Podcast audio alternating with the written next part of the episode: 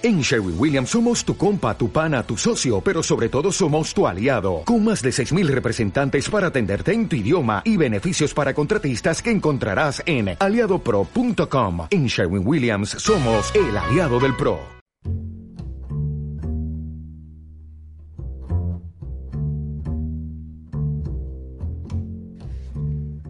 Anem a fer el a la programació d'aquesta setmana i de la següent. Tenim a Txelo Agustín. Què Hola. tal, Txelo? Molt bé, com sempre. Així Com estem, estàs? fent-vos companyia totes les setmanes. Anem a parlar de la programació que tenim esta setmana, tant en Filologia com en el Cerveró, i també de la eh, que és el final dels cicles de, de l'avortament i, de, i de dones i política. I també anem a parlar de les primeres pel·lícules del pròxim cicle, del Exacte. mes d'abril. No? Perquè Que com- serà ja... en compte que com, com el pròxim programa no podrem fer-lo, Exacte. és festiu, Sí, així que... avancem. Exacte, avancem, així que els oients que agafen boli i paper i que vagin apuntant-se també. Bé, pues, eh, la primera projecció la tenim avui, eh, dia 26 de març, en el eh, Palau Cerveró. Mhm. Com sabeu, pues, esta setmana eh, s'ha traslladat a dimarts, perquè el dijous és, és festa. Mhm. Y anem a proyectar eh, Lago de Fuego, las dos caras del aborto, del director Tony Kaye. És una pel·lícula del 2006. I així, d'esta manera, pues, despedim el cicle de, de l'abort, un dret qüestionat.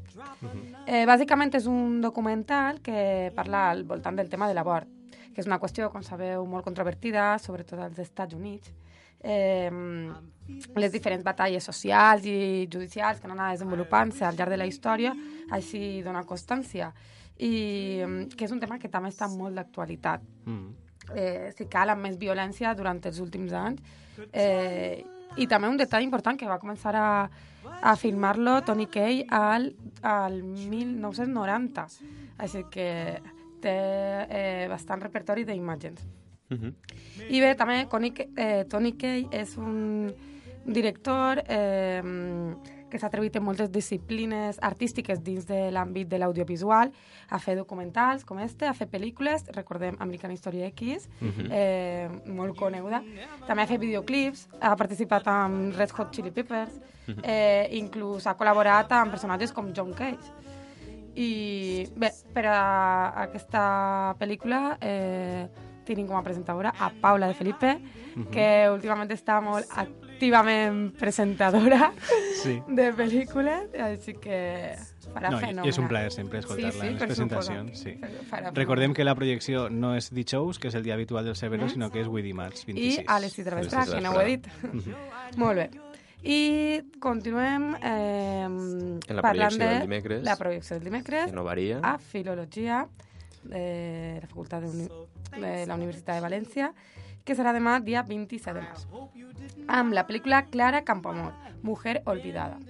Eh, com sabeu, aquesta pel·lícula despedim el cicle de eh, dones i política i que eh, bàsic, bueno, és una pel·lícula de Laura Maña, Mañà perdó, del 2011 que bàsicament eh, és un film que es trasllada a la Segona República Espanyola, 1931, moment en el qual les dones podien ser elegides al Parlament però no tenen dret a vot. Eh, la, pro la protagonista, Clara Campoamor i Victoria Kent, eh, són les primeres diputades eh, a les Corts, les quals plantegen lluitar per els drets de la dona, encara que des de diferents punts de vista. Així tenim una visió més global. Eh, reivindica, per tant, aquesta pel·lícula la, la fantàstica figura de Campoamor, eh, molt polifacètica perquè fou escriptora, fou advocada, fou Mhm. política, etc etc. De la mateixa manera que Campoamor és poli- polifacètica, la directora Laura Mañà també ho és, eh, perquè és actora, directora, guionista per a sèries de televisió eh, com Cuéntame, per exemple. Eh, destaca entre la seva filmografia precisament eh, esta pel·lícula, que va ser nominada als Premis Gaudí eh, de l'Acadèmia de Cinema Català. Així doncs, que vull dir, serà una bona pel·lícula. La presenta eh, Miquel Tello, el nostre benvolgut amic, Que parlarà bé de la pel·lícula. que parla bé de la pel·lícula. Jo crec. Clar, perquè s'ha donat a conèixer-se el programa per parlar mal de les pel·lícules. No? Sí. I, bueno, i m'agradaria ressaltar també, ja que estem despedint aquests dos cicles, que han sigut eh, molt interessants eh, per la seva diversitat, que hem tingut de directors, hem recorregut diversos països, eh, tocar, tocar diferents punts de vista i, i crec jo que, que ha sigut realment molt interessant perquè sobretot a nivell de, de que després es formen els col·loquis Uh -huh. I, i que bueno, és una experiència no? compartir Sí, sí, l'opinió de tots Sobretot i, perquè són també temes que, que donen no? per a Eh, poder exacte, parlar. sí. I estem contents perquè han, han tingut prou acollida també de, de, de públic, no? N'hi havia molt, molt de públic a les sessions i això sempre és una cosa que, que ens agrada i, i que dona per a, molt, per a molt tema de debat no? en el col·loqui i que sempre, sempre estem desitjant que vinga gent a les projeccions, sí, clar. sí. I, bueno, Donem passada ja al mes d'abril. Sí, anem a introduir Exacte. els cicles que tenen l'aula de cinema. Sí, com sabeu, mos votem una setmana, Clar. així que bueno, anem directament, després de vacances, tornem i estem en el 10 d'abril, el dimecres. Eh, com sabeu que és el dia que es projecta habitualment en filolo filologia. I anem a, a visualitzar el Gran Carnaval de Billy Wilder. Gran pel·lícula. gran pel·lícula de 1951 i que eh, l'argument versa sobre, bueno, no ho he dit, és el cicle sobre el quart poder, Mhm. que diguem que sempre s'ha dit que és el periodisme, esta és la primera pel·lícula, i com no, començarà amb Billy Wilder, crec que és un bon, un bon començament. Eh, L'argument versa sobre un periodista eh, que veu la gran oportunitat de fer-se famós, eh, diguem, a costa no, de, dels demés. No, no vull contar més perquè la veritat és que està molt interessant i m'agradaria que anaren a veure-la.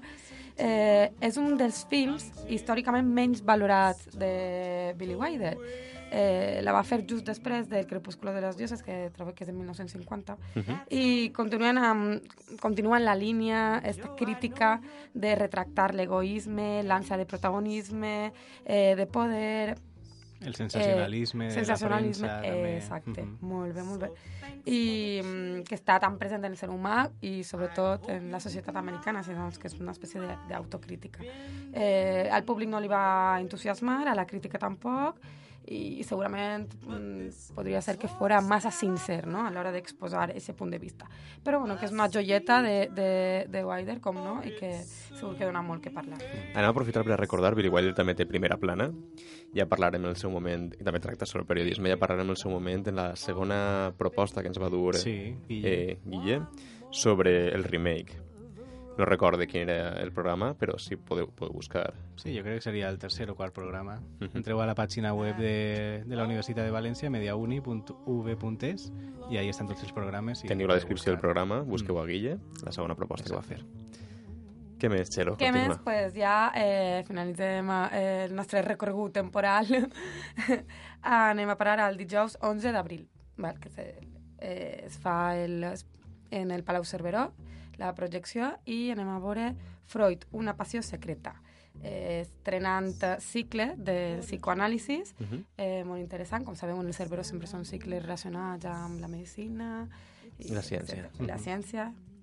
I, mm, bueno, com no, l'estrenem eh, parlant del seu fundador, eh, Freud, que és un personatge, com sabeu, molt ambigua, eh, té gent que encara està criticant-lo, gent que encara està d'acord en ell, i que, per suposat, donarà molt de, del que parlar, penso jo, que serà molt interessant. Eh, L'argument, eh, bàsicament, ens parla de Freud i els seus primers intents de, de que s'accepten les seues teories i també inclou detalls interessants sobre la seva vida personal. Així que ens dona una visió també molt global sobre aquest personatge i que ens ajudarà a comprendre-lo, per suposat.